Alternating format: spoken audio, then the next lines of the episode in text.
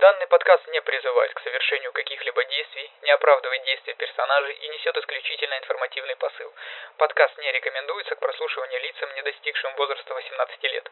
Также в выпуске могут содержаться описания сцен насилия, употребления наркотиков, алкоголя и табакокурения. Напоминаю, что меня можно поддержать на Boosty, ссылка в описании.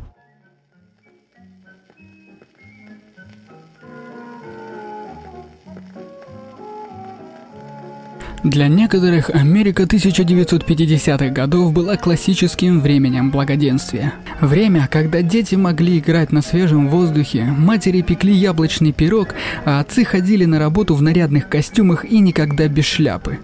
Однако для одного маленького мальчика это время было совершенно иным. Выброшенная как мусор, его жизнь осталась незамеченной и никому не нужной. Но кем же был неизвестный ребенок Америки? И кто его жестоко убил? В феврале 1957 года мужчина, проверявший ловушки на андатор в лесу у дороги Сакоя Ханна, Фокс Чейз, Филадельфия, сделал ужасную находку.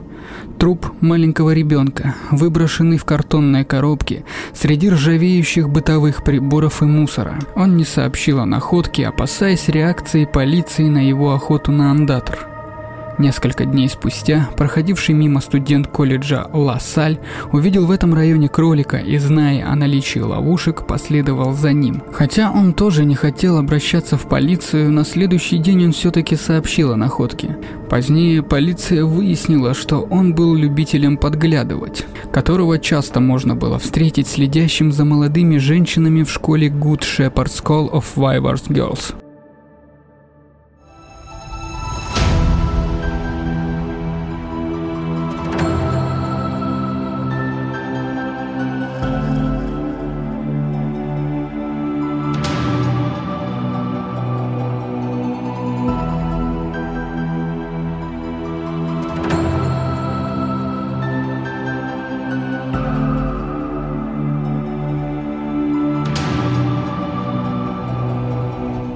Коронер установил, что ребенок примерно 4 лет был избит до смерти и умер от обширных ранений головы, но не смог ответить на вопрос, который охватил весь город. Почему он был убит? И кто бросил его на свалке. В надежде идентифицировать мальчика как пропавшего ребенка, чиновники держали его тело в морге, пока гости из более чем 10 штатов приезжали сюда, осматривая его маленькое, покрытое синяками тело в поисках знакомых отметин. Группа жителей Кадмана, штат Нью-Джерси, была уверена, что он был ребенком местного жителя Чарльза Спирса.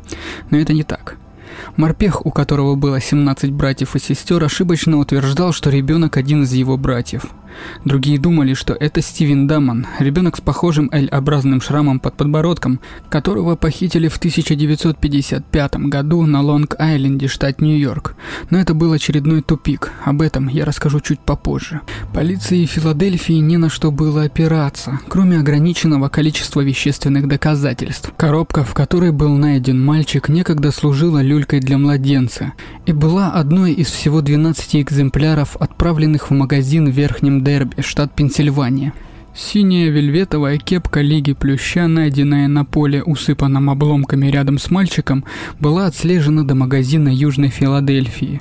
Шрамы на теле мальчика указывали на то, что перед смертью он был госпитализирован, поэтому следователи проверили местные больницы, чтобы выяснить, не лечился ли мальчик в последние месяцы. Они даже обратили внимание на его свежеподстриженные волосы, предположив, что он мог встретить свой конец в парикмахерской. Через пять месяцев после того, как его нашли, мальчика в коробке похоронили на гончарном поле. На его надгробии было написано «Отец Небесный, благослови этого неизвестного мальчика». Официальное расследование в конце концов заглохло, но бесславный конец мальчика оставил неизгладимый след в памяти нескольких следователей и граждан, которые до конца своих дней задавались вопросом, как может случиться, что ребенок найден мертвым и никто не пришел за ним. История мальчика в коробке стала своеобразным постером, афишей того, что сегодня известно как пропавшие дети. По данным Национального центра пропавших и эксплуатируемых детей, в каждый момент времени насчитывается от 1000 до 1200 таких неопознанных детей. Некоторые из них навсегда остаются безымянными, похороненными в безымянных могилах. Другие могут быть идентифицированы, часто благодаря работе нескольких усердных людей, которые не прекращают расследование их дел. Судмедэксперт из Филадельфии Ремингтон Бристоу продолжал поиски личности мальчика в коробке более 36 лет. Долгое время после того, как эта история исчезла из заголовков газет. Если бы Бристоу не работал над этим делом, оно исчезло бы навсегда, говорит главный детектив, который сейчас работает над этим делом Том Агастин. Бристоу был номером один. Безусловно, без него мы бы здесь сегодня не работали. Хотя за свою карьеру Бристоу встретил более сотни неидентифицированных людей, мальчик в коробке преследовал его. Он потратил тысячи долларов собственных денег и бесчисленные часы своего свободного времени, работая над опознанием ребенка. Он заклеил свое рабочее место фотографиями и газетными вырезками о мальчике. Он объездил всю Аризону и Техас. Он посетил экстрасенса, который пытался найти подсказки, держа в руке детали из ящика люльки. Он даже носил в своем портфеле посмертную маску ребенка. Главная теория Бристоу заключалась в том, что мальчик в коробке был брошен, но не убит – его свежая стрижка и аккуратно подстриженные ногти говорили о том, что за ним хорошо ухаживали. И, возможно, он погиб в результате несчастного случая дома. Возможно, семья хранила молчание, потому что не хотела, чтобы их обвинили в убийстве. Через три года после обнаружения тела мальчика Бристоу почувствовал, что близок к разгадке. Следуя видению экстрасенса о том, что мальчик жил в приемной семье в Филадельфии, которой управляла пара из старого особняка, Бристоу нашел именно такую семью. Более того, полиция уже опросила их. Бристоу поговорил с семьей, посмотрел старые полицейские интервью, связался с ребенком, который когда-то жил в этом доме и даже посетил распродажу имущества в 1961 году после переезда пары. Там он нашел люльку, которая могла бы быть упакована в коробку. Бристоу подозревал, что мальчик в коробке был связан с незамужней дочерью супругов, которая могла выбросить тело, чтобы избежать разоблачения как мать-одиночка. Он умер в 1993 году, разочарованный тем, что полиция Филадельфии не стала заниматься его теорией. Но он оставил множество материалов для исследователей, которые продолжают заниматься этим делом и сегодня. Дело вновь было открыто в 1998 году, более чем через 40 лет после его начала – Вдохновленный интервью, которое Ремингтон Бристоу дал писателю из Филадельфии Рону Эйвери, а также потоком зацепок после трансляции передачи American's Most Wanted, посвященной этому делу, капитан полиции Филадельфии Пэт Демси передал его в руки Агастина, который имеет 35-летний стаж работы. Демпси попросил Агастина продолжить дело Бристоу с того места, где он остановился в 1984 году, с точки зрения приемной семьи – Капитан надеялся сопоставить ДНК мальчика с ДНК женщины, которую Бристоу назвал матерью. 23 февраля 1998 года Агастин в сопровождении сотрудника полиции округа Бакс направился по подъездной дорожке к старому фермерскому дому, увешанному табличками с предупреждениями «Остерегайтесь собак, оставайтесь в автомобиле». Высунувшись из окна, он позвонил в колокольчик, висевший на столбе, и Артур Николетти, глава близлежащей опекунской семьи до 1960-х годов, поприветствовал их с крыльца. С ним была женщина, которую он назвал своей женой, Анна Мари. Она была не только его женой, она также была его падчерицей, той самой женщиной, которую Бристоу подозревал в том, что она бросила мальчика в коробке, и которая в результате любопытнейшего семейного слияния вышла замуж за Николетти после смерти его жены. Это было как в фильме, говорит Августин. Он сразу перешел к делу. Спросив Анну Мари, был ли у нее ребенок, который умер примерно в 1957 году, женщина ответила утвердительно, но объяснила, что ее сына ударило током, когда он сидел на неисправном никелевом аттракционе перед магазином Филадельфии. Документы из морга, где Бристоу проработал три с половиной десятилетия, подтвердили ее рассказ. В ноябре 1998 года мальчика эксгумировали и взяли образцы его костей и зубов для анализа ДНК. Но не имея ничего, на чем можно было бы его исследовать, полиция снова оказалась в тупике. В 1957 году, через несколько месяцев после того, как было найдено тело мальчика в коробке, десятилетний мальчик из Нью-Джерси по имени Джордж Ноулс пришел в местный полицейский участок, чтобы поставить на учет велосипед, который ему подарили на день рождения – Пока мальчик ждал, он взглянул на доску объявлений.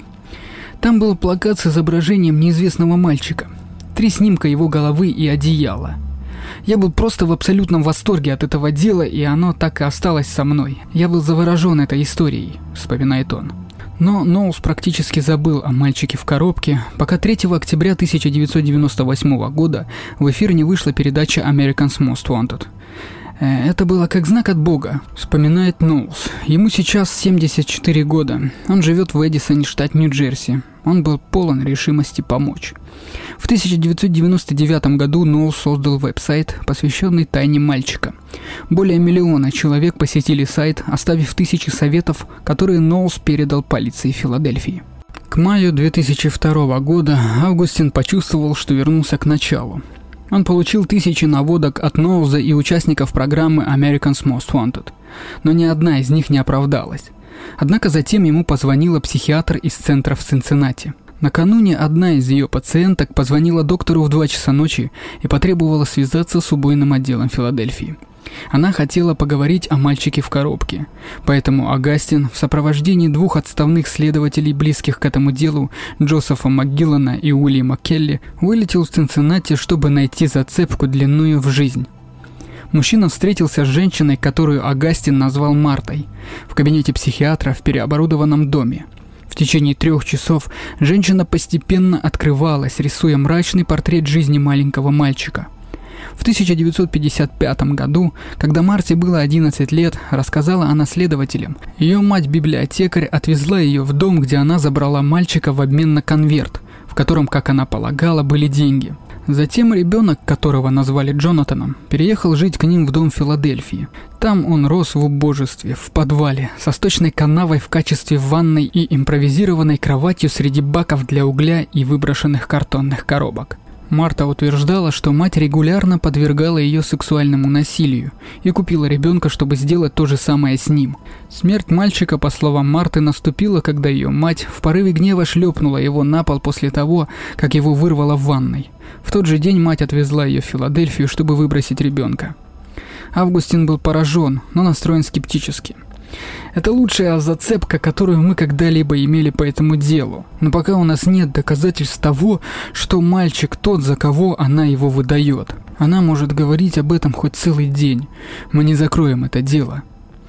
Вопрос заключается в том, могла ли Марта, у которой в прошлом были проблемы с психикой, сфабриковать эту историю. Ее психиатр утверждает, что впервые услышал все это в 1989 году, но защищал частную жизнь своей клиентки, пока она не решила рассказать о себе. По словам Августина, никаких записей того первоначального разговора не существует.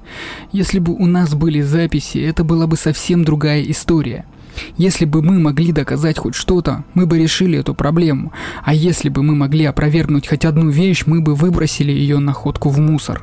Чтобы подтвердить свою историю, Августин организует обыск в доме Филадельфии, где она раньше жила. Например, был ли слив в подвале там, где она сказала, и были ли в домах в том районе угольные баки, как она описала. Но эти незначительные детали не поставят точку в деле, которая для Августина стала делом всей жизни. Я хочу, чтобы это дело было шито так, как если бы мать была еще жива, и мы получили ордер на арест и приговор в суде, сказал он. И он продолжил разговор с Мартой, надеясь, что она сообщит больше подробностей, которые можно будет подтвердить. Спустя годы после того, как полиция обнаружила тело ребенка, эксперт по отпечаткам пальцев Билл Келли предположил, что мальчик в коробке мог быть одним из многих венгерских беженцев, приехавших в Америку в 1950-х годах. Келли разработал эту теорию после того, как увидел газетную статью, опубликованную в 1956 году за год до находки, о людях, недавно переехавших в США из Венгрии. Статья сопровождалась с фотографией венгерских беженцев, и один из эмигрантов на фотографии был удивительно похож на мальчика в коробке. Келли проследил за развитием этой теории на основании того, что полиция не смогла идентифицировать мальчика, и не было никаких записей о его существовании из-за того, что он был недавним иммигрантом. Однако, просмотрев более 11 тысяч паспортных фотографий, Келли разыскал венгерского мальчика из статьи 1956 года и узнал, что ребенок жив и здоров и живет со своей семьей в Северной Каролине. 31 октября 1955 года, менее чем за два года после того, как полиция Филадельфии обнаружила мальчика в коробке, неизвестный преступник похитил двухлетнего мальчика, Стивена Крейга Даммана, о котором я говорил ранее. У него были светлые волосы и голубые глаза. Его похитили из витрины продуктового магазина в Ист-Медоу, штат Нью-Йорк. Когда власти нашли мальчика в коробке, у людей возникли сомнения, действительно ли это Дамон, поскольку их возраст и физические характеристики были схожи. Следователи пошли по этому следу, но узнали, что перед исчезновением Дамон сломал руку, в то время как мальчик в коробке, похоже, не получал такого перелома. Кроме того, их отпечатки ног не совпадали, что привело экспертов к выводу, что мальчик в коробке, вероятно, не Дамон. В 2003 году правоохранительные органы сравнили ДНК, взятую у мальчика в коробке, с биологическими доказательствами, собранными у сестры Даммана, и определили, что между двумя детьми нет никакой связи. Хотя его дело вызвало бесчисленное количество подсказок и версий, никто так и не опознал мальчика в коробке. Несмотря на то, что его личность неизвестна, Филадельфия не забыла ребенка. Члены общества Видока ежегодно проводят мемориальную службу, чтобы отдать дань памяти мальчику. До тех пор, пока не установлена личность и причины смерти, настоящая история останется похороненной вместе с мальчиком под новым надгробием с надписью «Неизвестный ребенок Америки» на кладбище Айви Хилл, Филадельфии. «Я бы хотел написать имя на этом надгробии», — говорит Августин. «Помимо моих детей, это самое большое и важное событие в моей жизни».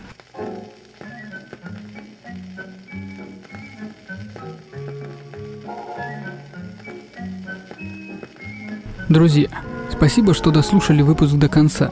На этом мой рассказ о мальчике в коробке заканчивается. Напоминаю, что меня можно поддержать на Boosty. Там выходят дополнительные выпуски, а основные эпизоды выходят раньше на 3-4 дня. Ссылка в описании. Я попрошу вас распространить данный подкаст, рассказать о нем друзьям и близким. По возможности оцените данный выпуск на вашей платформе. Этот подкаст выходит на всех актуальных подкаст-площадках. Apple Podcast, Google Podcast, CastBox, Яндекс.Музыка, ВКонтакте и прочих. Всем спасибо за внимание. Всем пока.